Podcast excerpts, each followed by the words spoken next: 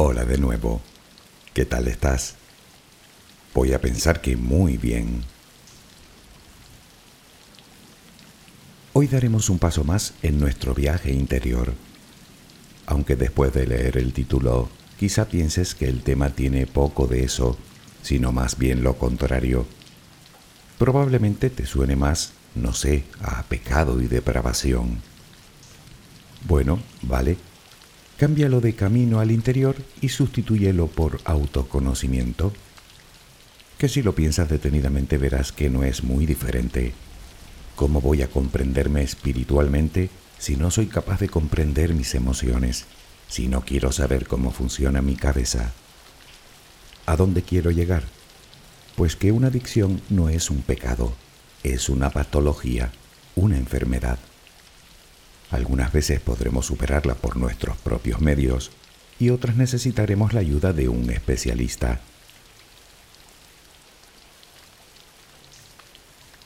Aún así puedes decirme que a ti no te hace falta que te hablen del tema porque no tienes adicciones. En ese caso te doy mi más sincera enhorabuena. Aunque déjame que te haga una pregunta. ¿Tienes la completa seguridad de ello? Ah, ya, que ni fumas, ni bebes, ni tomas sustancias. Ojalá todas las adicciones que podemos adquirir fueran esas. Aunque puede ser también que hayas recibido este audio como agua de mayo creyendo que después de escucharlo te será muy fácil superar la que tienes. Bueno, no sé si fácil es la palabra, pero de que puedes superarla no te quepa ninguna duda. Piensa en la cantidad de gente en el mundo que ha logrado dejar su adicción del tipo que sea. Esa es la prueba concluyente de que siempre se pueden superar. Esas personas no son diferentes a ti simplemente encontraron las herramientas para poder hacerlo. Y esa es la finalidad de este audio, entender las adicciones y convencerte de que tienes lo que hay que tener para superarla. Relajemos primero mente y cuerpo.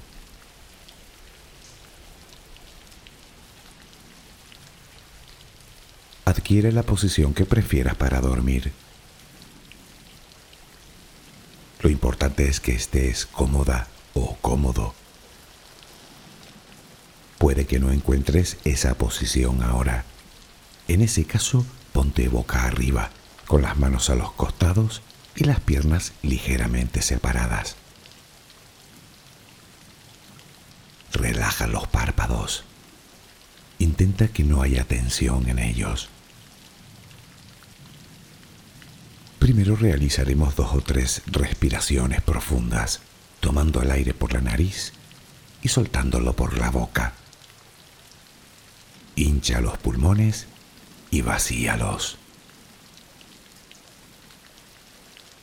Inspira y suéltalo.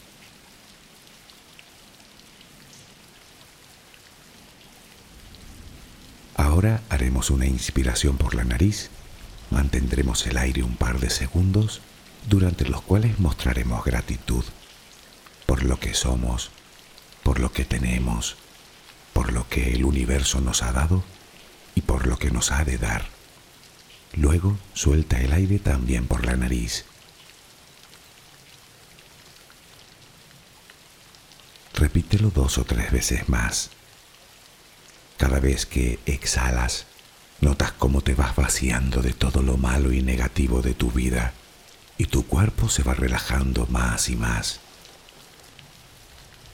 Inspira, retén el aire y suéltalo. Deja que salga todo lo que te contamina. Inspira y suéltalo. Sigue respirando tranquila y acompasadamente.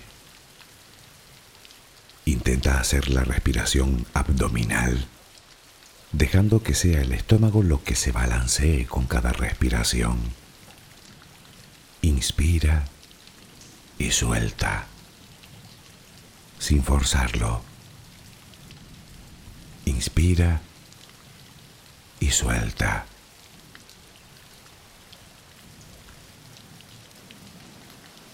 Ahora piensa en tus pies, apoyados sobre la cama. Notas cómo se van relajando cada vez más. El pie derecho, el pie izquierdo. Ambos quedan totalmente relajados. Centra tu atención en las piernas, desde los tobillos hasta los muslos. Siente como todos los músculos se van relajando.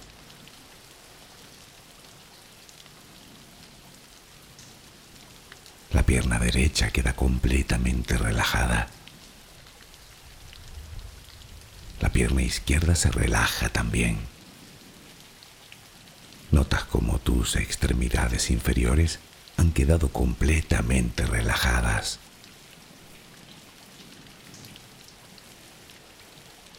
Toma conciencia de tu cadera. Nota cómo se va relajando también. Se relajan los glúteos. Notas el peso de toda la zona.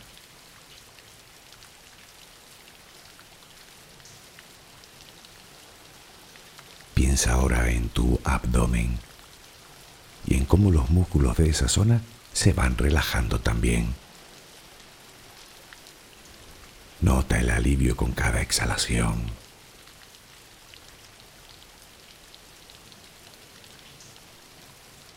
Piensa ahora en tu pecho. Nota cómo se relaja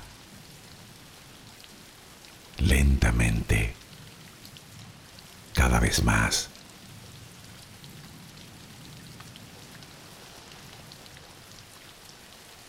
Centra tu pensamiento ahora en tu espalda y en todos los músculos que la cubren,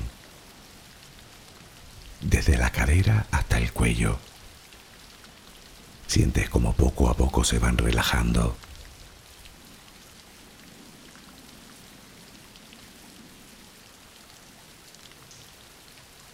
percibes como los hombros también se relajan.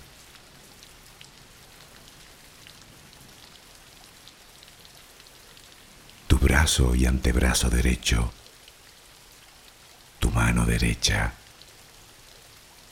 los dedos de esa mano. Nota el peso en su conjunto.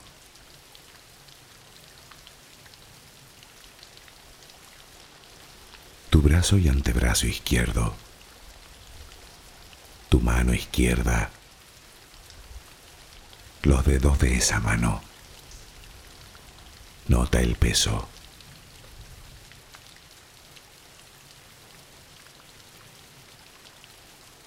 Dirige ahora tu atención al cuello. Piensa en él. Siente como todos los músculos se van relajando.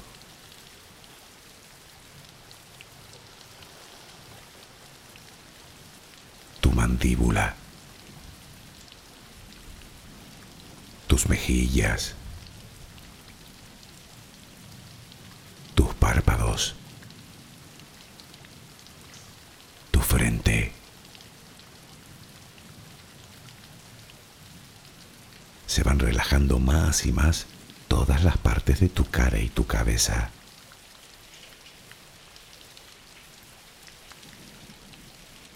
A cada instante sientes como tu cuerpo se va relajando más y más.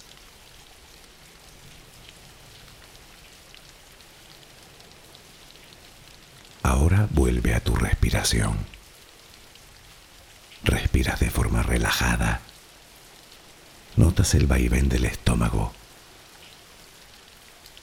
Cada vez que exhalas, te notas más relajada o relajado.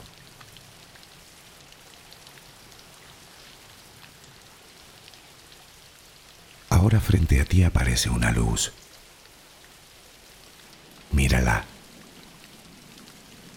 Está ahí. Como si viniera de todos lados. es una luz muy bella y tranquilizadora. Ella quiere llegar hasta ti y tú la dejas. porque sabes que esa luz es amor.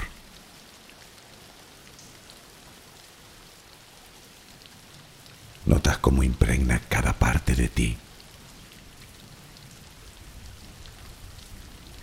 Notas cómo atraviesa tu piel y comienza a llenarte por dentro. Sientes cómo te va llenando de paz, cómo te va llenando de tranquilidad, cómo te va llenando de amor.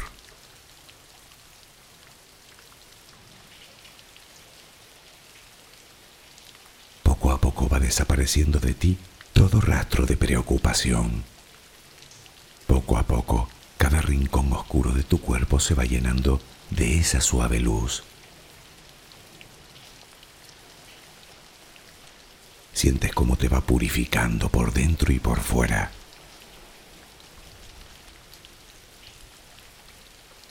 Tomas conciencia de que todo lo que hay en tu interior es serenidad y que ahora mismo no hay nada que temer, porque nada hay que pueda perturbarte. Tal es el poder de esa luz.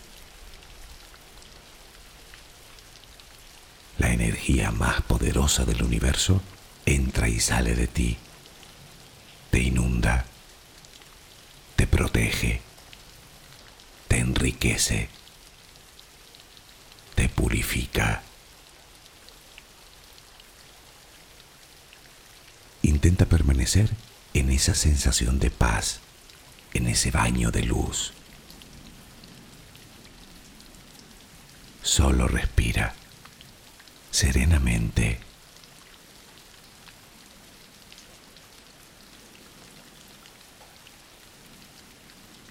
¿Qué es una adicción? Seguro que más o menos conoces la respuesta, pero ¿te has preguntado por qué? ¿Por qué nos hacemos adictos a algo? ¿Por qué unas personas parecen más propensas que otras a adquirir una adicción? ¿Y por qué nos cuesta tanto superarla? ¿Cuántos tipos de adicciones existen? ¿Sabes lo que es la dopamina? Vayamos primero al significado de la palabra adicción. La Organización Mundial de la Salud dice de ella que es una enfermedad física y psicoemocional que crea una dependencia o necesidad hacia una sustancia, actividad o relación. Como ves, no solo determinadas sustancias pueden crear adicción, sino también comportamientos y relaciones. Pero entonces, ¿cuántas adicciones existen? Pues unas cuantas. Por un lado tenemos la adicción a sustancias o adicciones químicas, probablemente las más frecuentes o al menos las más visibles, entre las cuales se encuentran, por ejemplo, el alcohol, el tabaco, la cocaína, la cafeína, determinados medicamentos. Por otro lado tenemos también las adicciones conductuales.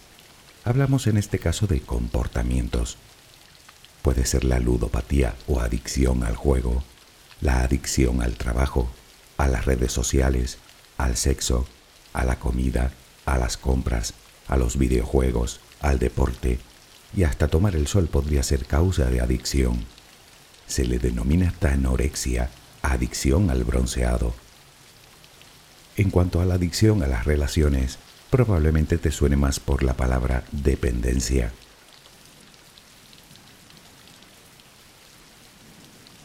podemos hacernos adictos a muchísimas cosas. ¿Sabías que el alimento más adictivo que existe es la pizza? Resulta que entre más azúcar y grasas contenga el alimento, más adictivo será. Galletas, chocolate, papas fritas, pasteles, bebidas azucaradas.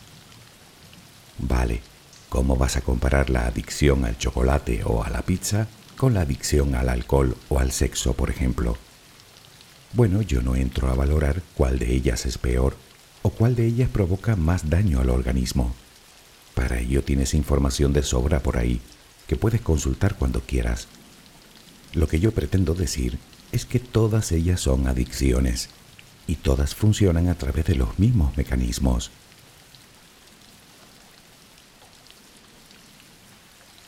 Una adicción viene a ser un hábito pero llevado a su extremo Y hábitos ya te imaginarás que hay de muchos tipos. Pero espera, ¿y qué hay de los buenos? De los buenos hábitos. Porque, por ejemplo, hacer deporte no es que se considere precisamente como algo perjudicial. No, claro que no. Pero ya sabes que nada es bueno en exceso y determinados comportamientos aparentemente inocuos podrían ser causa de adicción también. Imagina a alguien que vive solo y exclusivamente para ir al gimnasio. Probablemente descuide otros aspectos de su vida, si no es que los abandona por completo. Vale, entonces, ¿cómo saber que tenemos una adicción?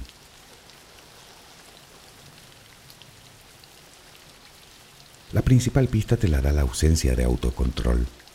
El sujeto intenta limitar o frenar esa conducta o consumo, pero no puede. Por otro lado, la mayoría de las personas que tienen una adicción la niegan y normalmente evitan hablar del tema a toda costa. Si la persona en cuestión intenta evitar o reducir el consumo, sufre el llamado síndrome de abstinencia, ansiedad, ira, falta de concentración, preocupación en exceso.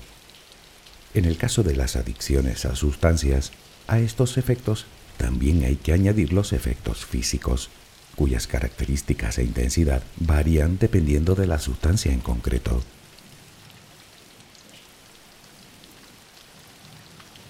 Otra constante en las adicciones es la llamada tolerancia.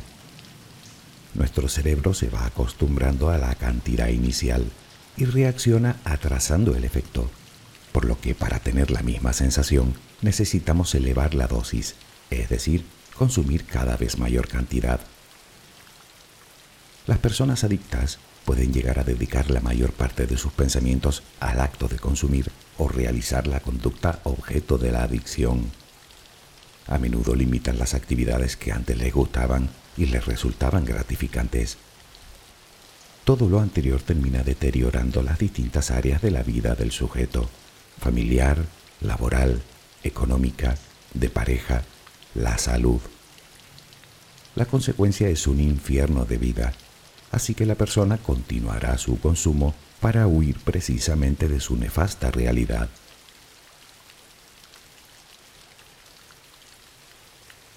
Puede que me digas que tu gusto por la pizza o por las cervezas o por las redes sociales o por el juego no te han llevado a esos extremos.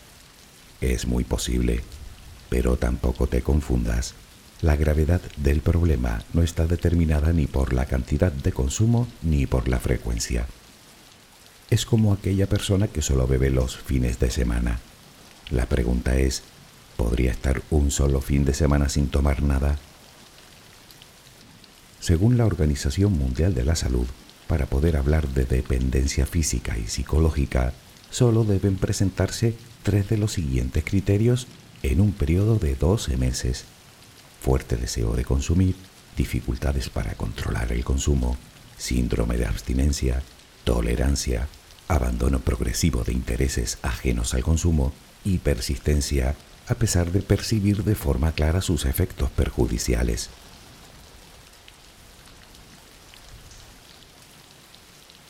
Es obvio que no existe absolutamente nada que produzca adicción a la primera.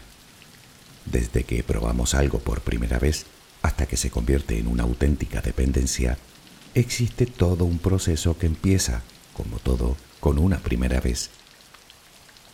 Los motivos pueden ser muchos, por pura curiosidad, para sentirnos mejor, debido al estrés o a la ansiedad o al cansancio o al insomnio. Puede ser que determinada sustancia nos desinhiba y que podamos combatir con ella nuestra timidez, o puede que aumente nuestro rendimiento por ejemplo en los deportes, o tal vez simplemente vimos a otros hacerlo.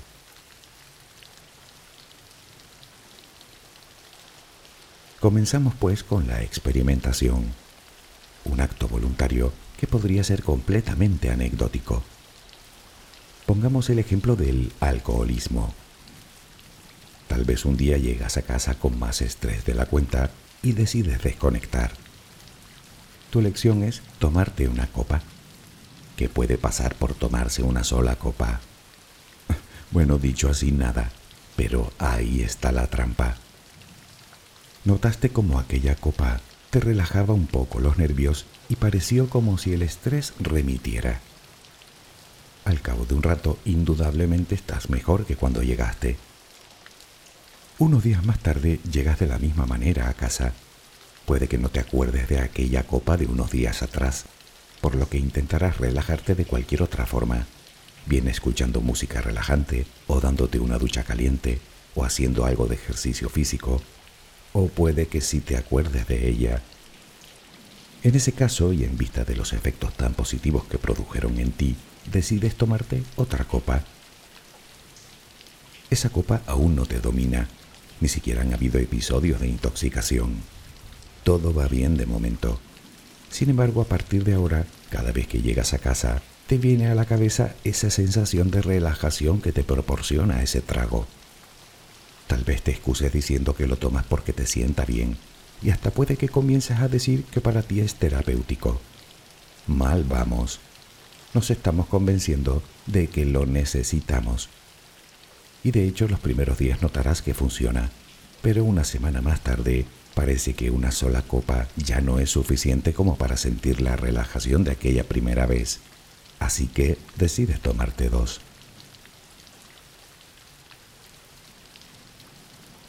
En poco tiempo el acto de llegar a casa y tomarte dos copas se convierte en hábito. Comenzamos con el abuso. Ahora la cosa ya no va tan bien como antes. Quizá algún día decides beber más de la cuenta. Comienza la resaca, las lagunas mentales. Comienzas a pensar en esa copa desde mucho antes de llegar a casa. Es como si se apoderara de ti. La vida empieza a girar en torno a ello y puede que tu entorno cercano comience a notarlo, pero no hay de qué preocuparse, tú puedes controlarlo perfectamente. Pero la adicción es lo que tiene. Poco a poco la tolerancia hará que tu cuerpo necesite más y más para obtener los mismos resultados que al principio, pero esos resultados no vuelven. Llegará un momento en que la abstinencia sea un suplicio insoportable. Buscas esas copas de forma compulsiva sin importarte tu entorno, ni tu trabajo, ni tus estudios, ni la familia, ni tus amigos. Tienes la imperiosa necesidad de sentirte bien y con lo único que lo logras es bebiendo. Lamentablemente, tomar dejó de ser una elección para ti. Y esto mismo te podría suceder con cualquier otra droga o comportamiento.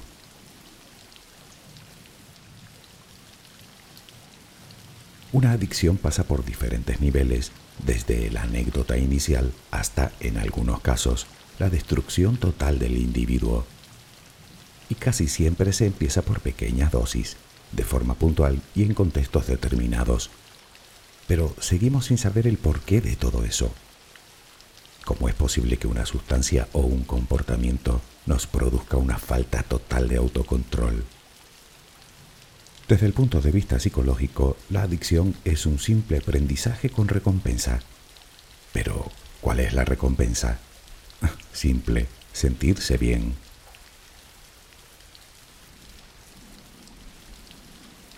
Determinadas conductas provocan en nosotros un placer innato, una agradable conversación, la risa, hacer ejercicio, escuchar música positiva, desarrollar una afición, y obviamente cualquier cosa que nos guste.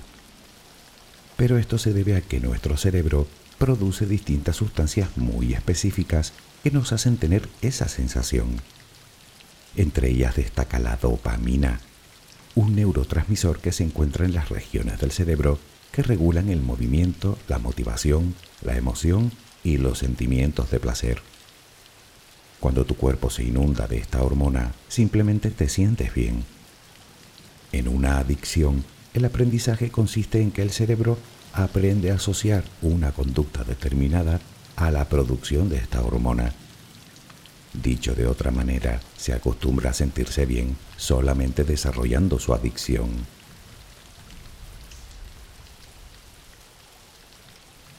En el caso de las drogas químicas, la cosa se complica. Existen drogas que te hacen producir entre 2 y 10 veces más de dopamina que los niveles normales que crea tu cuerpo por sí solo. otras tienen una estructura química que imita los efectos de esta hormona. Otras alargan el tiempo que la hormona se encuentra en los receptores de las neuronas, prolongando el placer. Y claro, comparar estas sensaciones con las que podemos tener de forma natural, pues ya me contarás. Es como comparar un susurro con un estruendo. De lo que nos olvidamos con mucha frecuencia es que muchas de ellas, a la vez que nos hacen sentir bien, destruyen nuestras neuronas.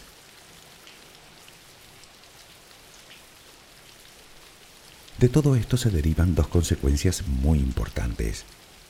La primera es que nuestro cerebro deja de sentir placer natural, es decir, que reduce la secreción de dopamina. Se produce una respuesta condicionada. Solo sentimos placer con esa conducta que dispara la producción de esa sustancia. Podríamos decidir no consumir, pero no podemos, porque la otra consecuencia es que se pierde el control sobre los circuitos de los lóbulos frontales del cerebro, que se encargan precisamente del proceso de toma de decisiones. Al final, la respuesta es automática y compulsiva. Necesitamos más. El cerebro del adicto está condicionado a esa relación que existe entre la felicidad y la actividad o sustancia concreta.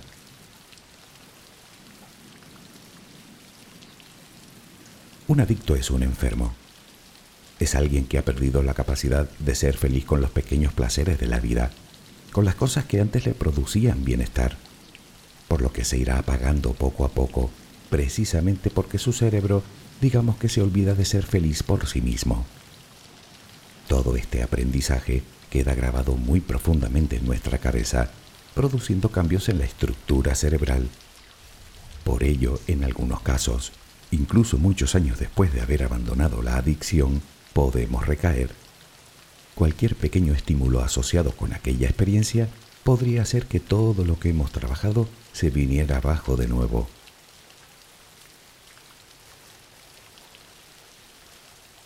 Todos estamos expuestos a contraer una adicción, aunque parece que la genética podría inclinar la balanza hacia un lado o hacia otro. Es decir, que determinadas personas podrían mostrar mayor predisposición a la hora de adquirir una adicción. Y no hablo de ninguna en concreto. Sin embargo, eso es solo una parte. De hecho, los factores de riesgo más importantes no están en los genes, sino en el entorno. Si el individuo está en contacto con algunas adicciones o si tiene disponibilidad con cierta facilidad, siempre es más probable que caiga en la trampa.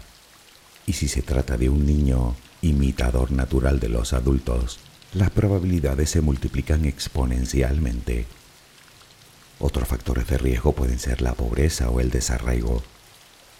Por cierto, hay que decir que en el caso de los adolescentes, las adicciones adquieren una mayor peligrosidad si cabe, porque a esa edad determinadas zonas de su cerebro se encuentran en pleno desarrollo, por lo que una adicción podría causarle daños a muy largo plazo.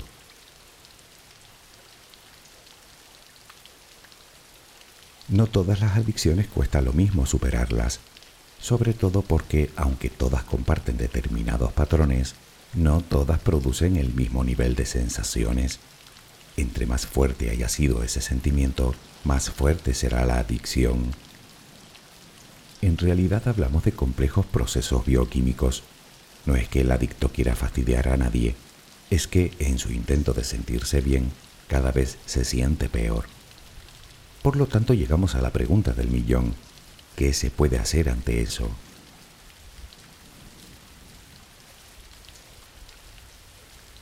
Bueno, quiero insistir en que si otros muchos ya lo han logrado, no existe absolutamente nada que te impida lograrlo a ti, sea cual sea tu adicción. Debes partir de la base de que nuestro cerebro es completamente maleable y si podemos acostumbrarlo a determinadas sustancias o comportamientos, también lo podemos desacostumbrar. Recuerda que los hábitos no se eliminan sin más, se sustituyen por otros. El primer y fundamental paso será reconocer tu adicción, aceptar la realidad. Y la realidad es que eso te perjudica la salud física y emocional y puede que también otros aspectos de tu vida. Podrías escribir una lista con los perjuicios que te ocasiona, sin dejarte ninguno, y otra lista con los aspectos que mejorarían si la abandonaras. Muy probablemente esas anotaciones lograrán convencerte para que tomes la decisión correcta. Una vez que lo hagas, comparte esa decisión con tus seres queridos. A buen seguro ellos se alegrarán y te ofrecerán su ayuda tan necesaria en estos casos. Y además tú tendrás una motivación extra para llevar a cabo tus planes. Puedes también apuntarte en un grupo de apoyo con personas que hayan tenido el mismo problema que tú. Tal vez a tu familia les cueste entenderte, pero ellos sí lo harán.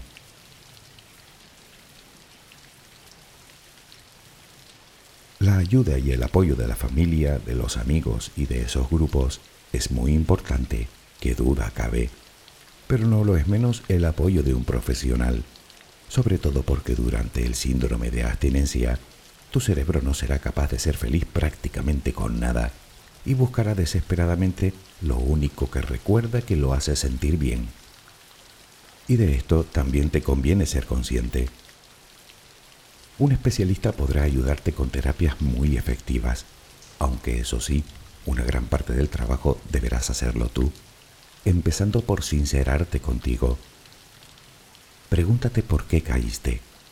¿Pudo ser estrés y ansiedad? ¿Pudo ser insatisfacción? ¿O demasiada fiesta? ¿O alguna persona o grupo de personas con las que sueles relacionarte? La respuesta te dará el desencadenante del cual, por cierto, entre más lejos lo tengas mejor. Tal vez necesites modificar tu entorno para alejarte de la tentación. Si es así, cámbialo sin contemplaciones. Tanto si es un objeto el que te recuerda tu adicción, como si es un lugar, como si es un amigo, da igual.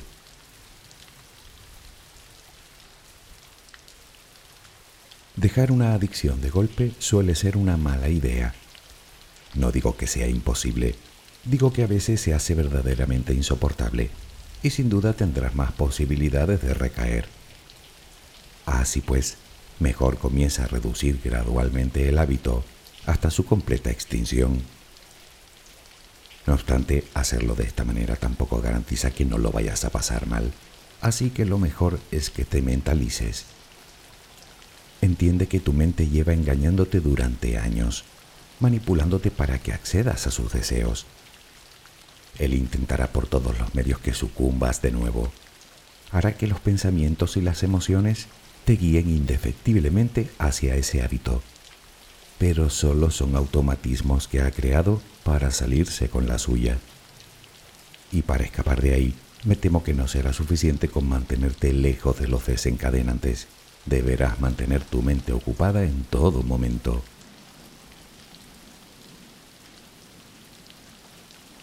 Si es necesario, puedes diseñar un horario que te lleve todo el día. Puedes probar nuevas aficiones, hacer nuevas amistades. Ya sabes que las relaciones sociales estimulan la liberación de hormonas que te hacen sentir bien, al igual que el ejercicio físico, que por otro lado te ayudará a mejorar tu salud a todos los niveles, haciendo disminuir los efectos de la abstinencia e insuflándote un grado más de motivación. Obviamente no, si tu problema es precisamente con el deporte. A partir de aquí, lo único que queda por hacer es perseverar.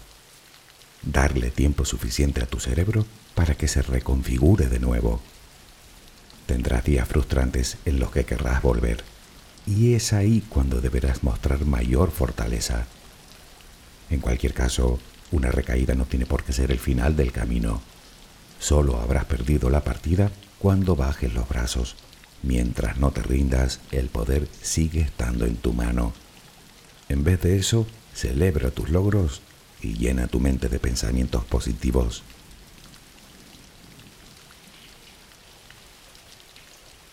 Si lo observamos todo en su conjunto, nos daremos cuenta de que las personas adictas no buscan nada que no busquemos tú y yo todos los días, la felicidad.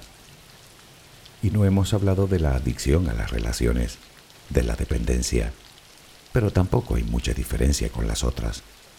Como sabes, se da cuando necesitamos de la presencia de otra persona para sentirnos a gusto. No obstante, creo que este tema se merece un audio completo, así que lo abordaremos más adelante.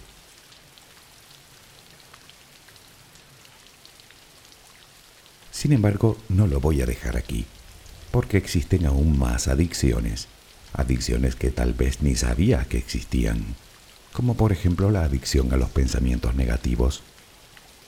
¿Lo habías escuchado alguna vez? Yo diría que sí. En cualquier caso, créeme, no es ningún disparate. Verás, ya sabes que nuestro cuerpo es capaz de fabricar hormonas que nos hacen sentir bien pero también es capaz de crear otras hormonas que nos hagan sentir cosas diferentes, como las llamadas hormonas del estrés. Pues resulta que también nos hacemos adictos a esas sustancias. Podemos ser adictos al odio, a la culpa, a los celos, a la envidia, al rencor, a la ira y a la discusión, al fracaso, a la tristeza, a recordar solo los malos momentos del pasado o a visualizar un futuro catastrófico. Una persona que está constantemente en estado de enojo, de decepción, de frustración, de miedo, puede ser que su problema sea que es adicta a esas emociones. Se trata de pensamientos rígidos y obsesivos en los que no vemos más que problemas. Pensamientos repetitivos y limitantes que terminan creando una realidad ficticia que nos enferma física y psicológicamente y que destruye nuestra vida. Estrés y fatiga crónica, cansancio, apatía, desilusión, desesperanza.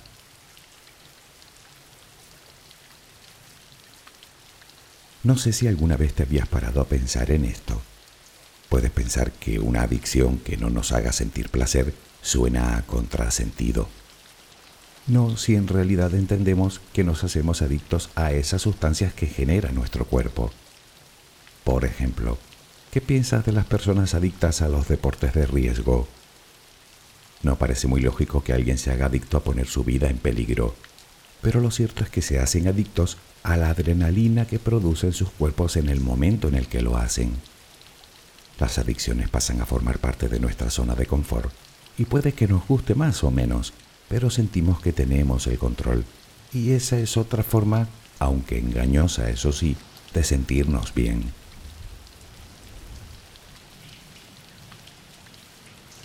Si lo analizas verás que no hay mucha diferencia con otras adicciones que nos parecen a priori mucho más dañinas.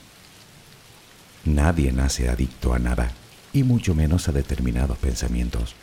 Por lo tanto, es también un hábito adquirido y como tal se cambia. Y por supuesto que de estas adicciones también se sale. Y no creas que los métodos son muy diferentes. Ser consciente de lo que te ocurre, de tus pensamientos y emociones, todo tiene su motivo y eso también, y hallarlo es un paso muy importante. Así que pregúntate por qué no puedes pensar en otra cosa, hablar del tema con tus allegados, buscar consejo de un especialista, mantener tu mente ocupada en el aquí y el ahora, evitar el estrés y sobre todo sustituir esos pensamientos perjudiciales por pensamientos positivos. Insisto una vez más, un hábito sustituye a otro es así de simple. Convéncete de una vez que darle vueltas a los problemas día tras día, hora tras hora, no es saludable. Más bien todo lo contrario. Nos hace más vulnerables a padecer diversos trastornos como la depresión. Y particularmente a esa sí que no quiero verla ni en pintura.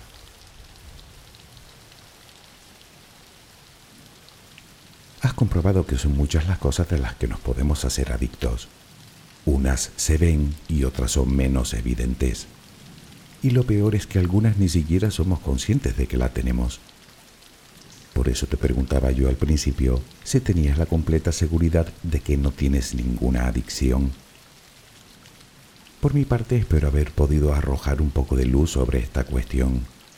Desde luego, cualquier especialista te dirá que es importante entender lo que son y cómo funcionan para poder deshacernos de ellas, porque no son ni un pecado ni una maldición, sino una enfermedad que te esclaviza, pero de la que se puede salir con ganas, con honestidad, con perseverancia. Y bueno, si además tienes ayuda, mejor que mejor.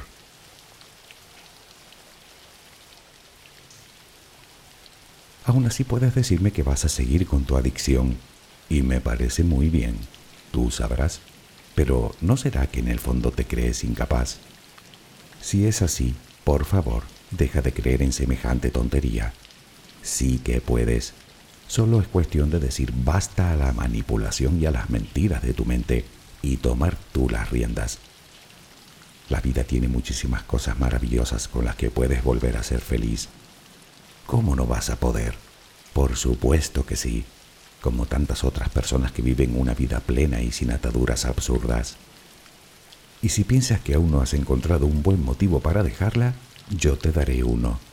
Es una simple palabra de tres sílabas que seguro que te encanta. Libertad. Preciosa palabra, ¿verdad? Espero que mañana tengas una maravillosa jornada. Que descanses.